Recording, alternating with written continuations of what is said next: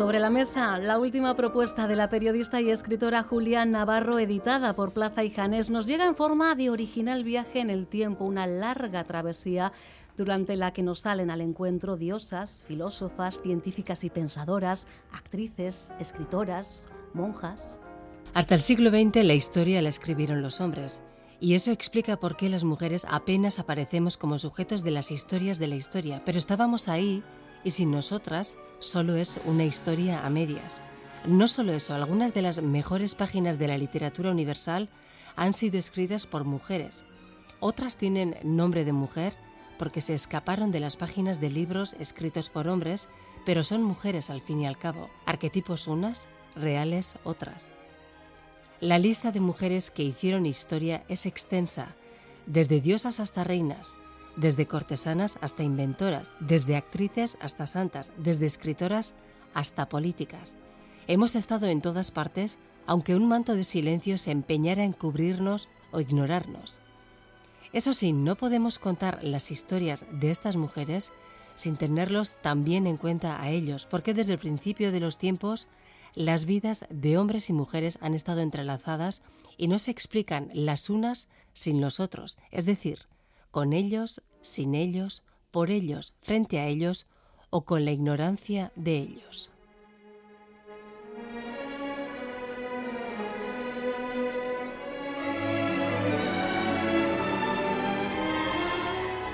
Una historia compartida, una historia contada no a través de la supremacía masculina, sino desde un lugar eh, común. Eh, Julia Navarro, Feliz Linares, Arracha León. Arracha León, ¿qué tal? Viene a completarnos el relato. Pues sí, porque Julia, como tú has dicho muy bien, sobre todo periodista, lleva una temporada escribiendo novelas que van desde aquella La Hermandad de la Sábana Santa, que nos sorprendió a todos, porque no esperábamos una novela de Julia, hasta las más recientes, Historia de un canalla, Tú no matarás o de ninguna parte. Son ocho libros que componen casi una obra redonda y completa que seguramente se ampliará próximamente. Pero de repente, ¿qué es lo que pasa? Que Julia nos sorprende con un libro radicalmente diferente, que es este que ha venido hoy a presentar a este programa.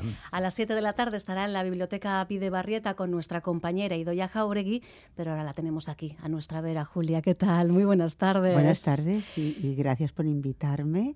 Yo, si vengo al País Vasco y no vengo a este programa y no veo a Félix, Es como si no hubieras venido. Es como si no ¿verdad? venido, sí. Te entiendo perfectamente. Pues no te preocupes que yo siempre cumplo.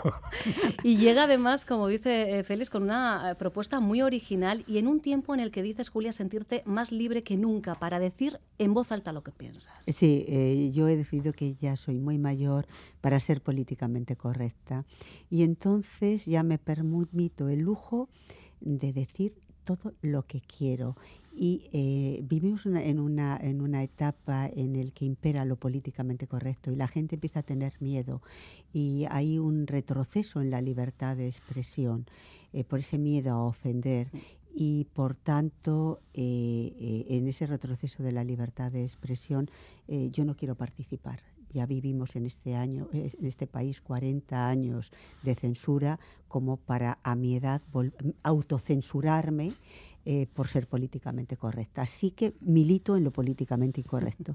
Bueno, escribir un libro como estos tampoco es políticamente incorrecto, salvo en el pequeño detalle de que a veces has incluido aquí mm, gente que está directamente relacionada con, por ejemplo, el mito. Eh, hablar de personas reales, como haces en la mayor parte del libro, y por otra parte recurrir a las leyendas y, y los personajes mitológicos que pueblan la primera parte de tu libro, sí que resulta un poco extraño. ¿Sí? ¿Te ha resultado extraño? A mí me ha resultado extraño, Ah, pues tengo lo- que reconocerlo. Pues pensaré en ello, porque, porque a, a mí me pareció, a mí me pareció natural, porque eh, este es un libro, eh, es un libro que es un viaje literario eh, eh, con las mujeres que yo me he ido encontrando a lo largo de mi vida. Y claro, yo en mis lecturas me he encontrado de todo, me he encontrado los mitos, pero también las mujeres reales, las mujeres eh, literarias, fruto de, la, de, de- de las novelas o de los escritos de los hombres. Por tanto, me parecía me parecía absolutamente imprescindible. O sea, ¿cómo no vamos a hablar de Medea o cómo no vamos a hablar, eh, de, no sé, de Lisístrata? Es que sería una historia incompleta. Ella es Lisístrata, precisamente este personaje de comedia teatral, la que eh, inaugura el relato, una mujer capaz de hacer del sexo un arma para buscar la paz. Bueno, eh, fue la primera huelga. Yo creo que es la primera huelga de la historia y de luego la primera huelga de, de las mujeres, ¿no? En una época en que los griegos estaban, las guerras del Peloponeso, atenienses y espartanos, todo el día a la greña, ella decidió que eh, estaba harta, estaban hartas las mujeres de, que sus maridos fueran a matarse y entregar a sus hijos también para que los mataran. Entonces se le ocurrió esa huelga, ¿no? No nos acostamos con nuestros maridos hasta que no cesen en, este empeño de, la guerra. Y la verdad que esa comedia de Aristófanes eh, a mí me parece, me parece una auténtica... Eh, preciosidad, me parece, me parece eso de si non vero e bene trovato, ¿no? O sea, mm. eh, me parece fantástico.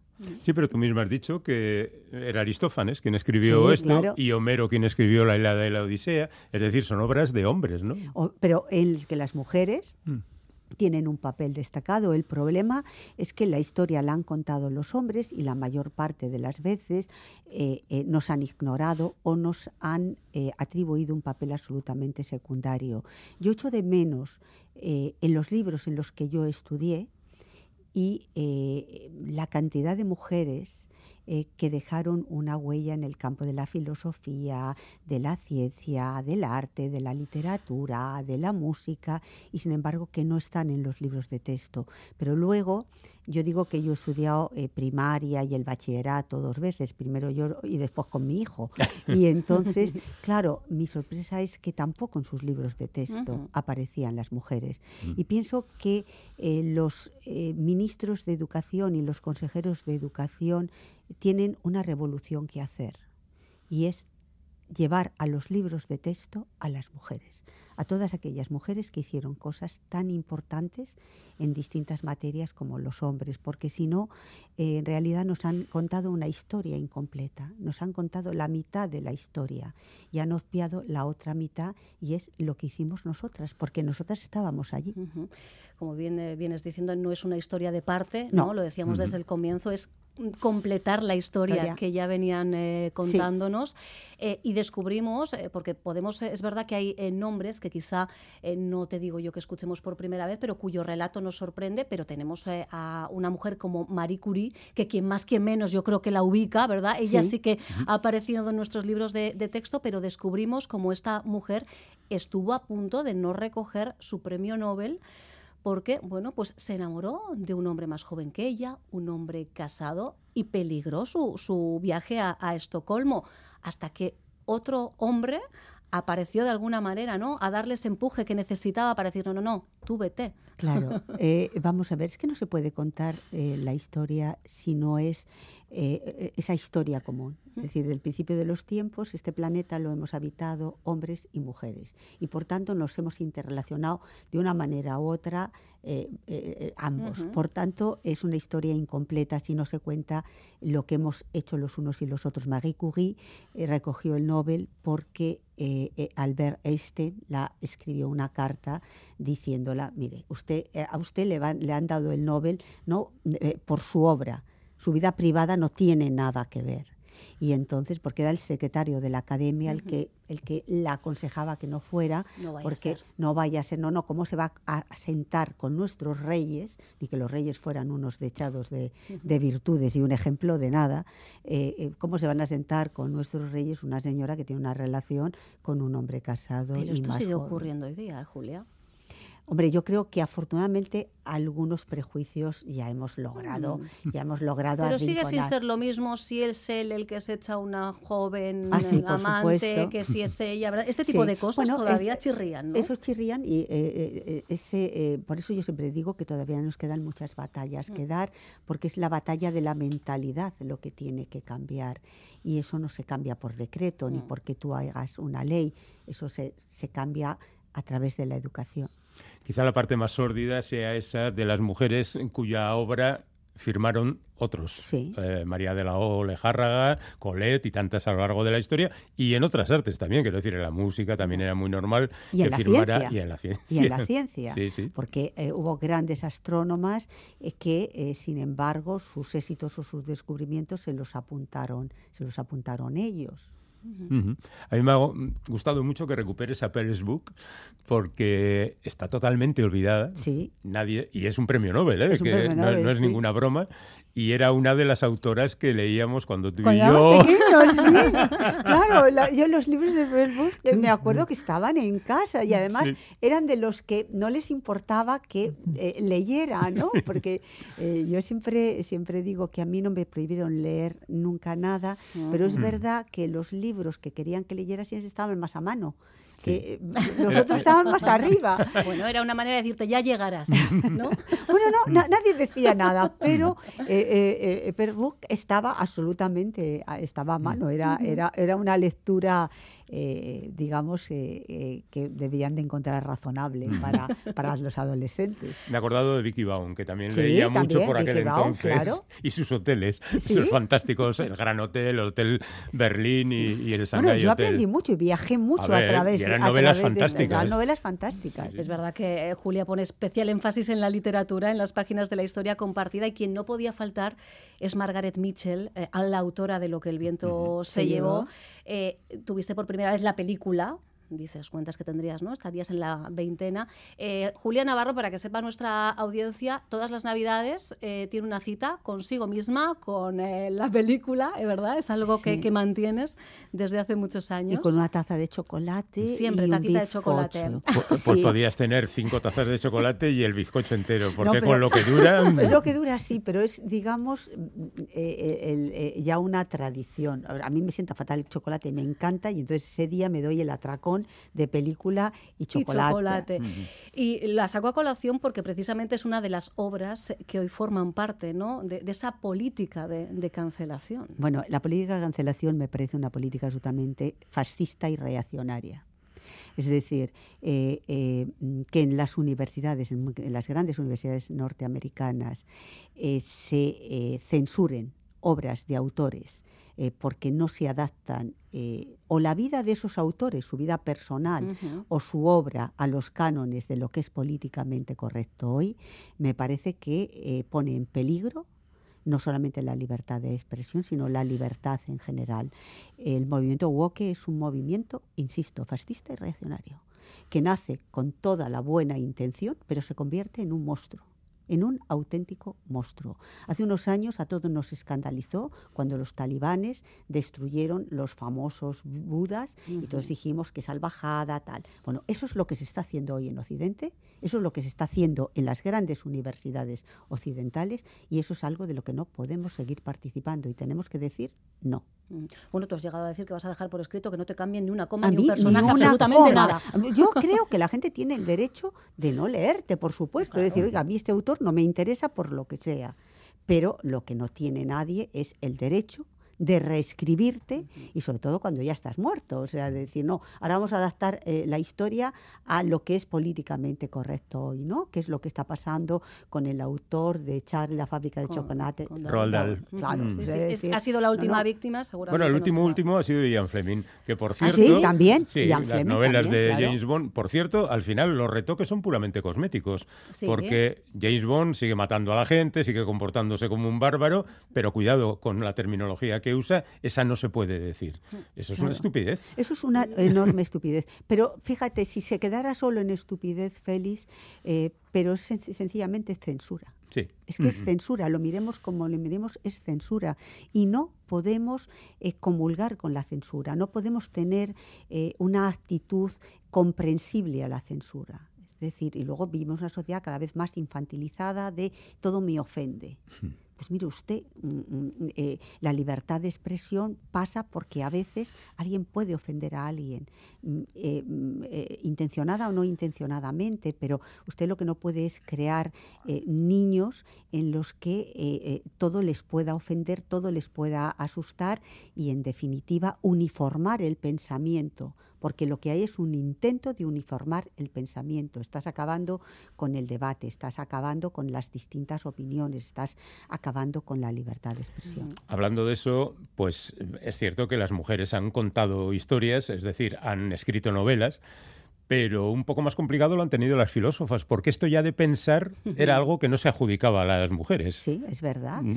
Pero también incluso en la escritura, ¿eh? O sea, mm. eh, eh, esa mirada eh, mm, un poco despectiva hacia las mujeres que escriben se ha mantenido hasta hace cuatro días, salvo excepciones, ¿no? Tú antes recordabas a Pervat, vale, porque era una premio Nobel, pero a las mujeres escritoras también ha habido una mirada un poco soberbia ¿eh? Por parte de críticos y, a veces de determinados lectores. No, esto es algo que escribe una mujer, luego no me lo voy a leer porque no me va a interesar. Es decir, oiga, léalo y luego lo pone verde, hace usted lo que quiera, pero ya ese prejuicio, yo es que la gente que tiene prejuicios eh, eh, no me gusta. O sea, no me gusta nada, nada. Mm. Lo que nos llevaría a ese eterno debate otra vez. ¿Existe la literatura femenina? y estas cosas absurdas que de vez en cuando empieza la gente a discutir, sin sentido. ¿no? Es como el sexo de los ángeles. Lo que tiene claro Julia Navarro es que ser feminista es una cuestión de democracia. Es que eh, yo hace muchos años que lo repito, siempre, eh, ahora yo creo que ya me empiezan a mirar con otra cara, pero yo cuando decía que para ser demócrata tienes que ser feminista, me miraban diciendo está enloquecido. Mm. Y, no, y no, no enloquecido, sencillamente no es admisible que la mitad de la población no tenga los mismos derechos y las mismas oportunidades que la otra mitad, porque eso significa que la democracia no es una democracia plena. Entonces, que a mí me parece es que es elemental cuando yo digo que hay que ser que para ser demócrata hay que ser feminista, simplemente por eso, porque eh, eh, la primera base de la lucha feminista es la igualdad y si hay la mitad de la población que no es igual en cuanto a derechos y oportunidades, esa democracia no es una democracia plena ni completa. Nos fallan los miembros, desde luego. Un viaje más que recomendable, ¿verdad, Félix? Y además, como hemos dicho, un viaje eh, eh, eh, mm. extenso, largo, mm. porque empezamos en el Olimpo y terminamos en, la, actualidad. con nombres, por cierto, entre otros, Yoconda Belli, que la quiero mencionar porque mañana visita Bilbao para participar en la primera de las jornadas del Festival Literario Bilbao Poesía. Es, una, mujer una poeta por la que tú sientes especial eh, predilección, yo, eh, siento especial predilección. Eh, yo con Dabeli me ha reafirmado muchas de mis posiciones feministas. Es una mujer realmente extraordinaria. Estos días yo he estado con ella y cuando, cuando la escuchas hablar, esa desesperación de decir que haya un día alguien se levante y diga, tú ya no eres nicaragüense. Recordemos que vive exiliada en Madrid. Vive exiliada en Madrid y a mí me recordaba lo que hicieron los coroneles en, la, en Grecia cuando decretaron que Teodorakis y Melina Mercury habían dejado de ser griegos porque se oponían a la dictadura de los coroneles. Y Melina escribió un libro maravilloso que eh, publicó en París y se llamaba Nací griega. Y eh, yo estos días ah, lo, comentaba con, con Gioconda, decía, bueno, es que aquel que era un régimen que todos llamábamos fascista y este régimen nicaragüense, que algunos pueden tener la tentación, que es un régimen de izquierda, son regímenes igualmente reaccionarios, igualmente terribles y diverticidas. Aquellos condenaron a Melina, a Teodorakis y a tantos otros, y estos te han condenado a ti con tantos otros pues hemos lanzado tan solo algunos nombres de en torno, yo diría que las 200 eh, aproximadamente, más o menos mujeres, eh, que se dan cita en una historia compartida con ellos, sin ellos, por ellos, frente a ellos. Julia Navarro lo ha vuelto a editar con Plaza y Janés, su editorial de, confianza, y esta tarde, como decíamos, a las 7 en la Biblioteca Videbarrieta, nuestra compañera Idoya Jauregui va a dinamizar ese encuentro con sus lectores y lectoras. Yo estoy segurísima de que están deseando verte, Ojalá. preguntarte. Ojalá no eh, llueva y vengan. y lo que le vamos a pedir, ¿verdad, Félix? Es que nos deje este ejemplar firmado eh, que llegará a las manos de alguno de los fieles oyentes de Distrito de Euskadi. Siempre es un placer. Gracias, por completar nuestra historia, Julia. Muchas gracias por, por invitarme a estar con vosotros una vez más. Hasta luego.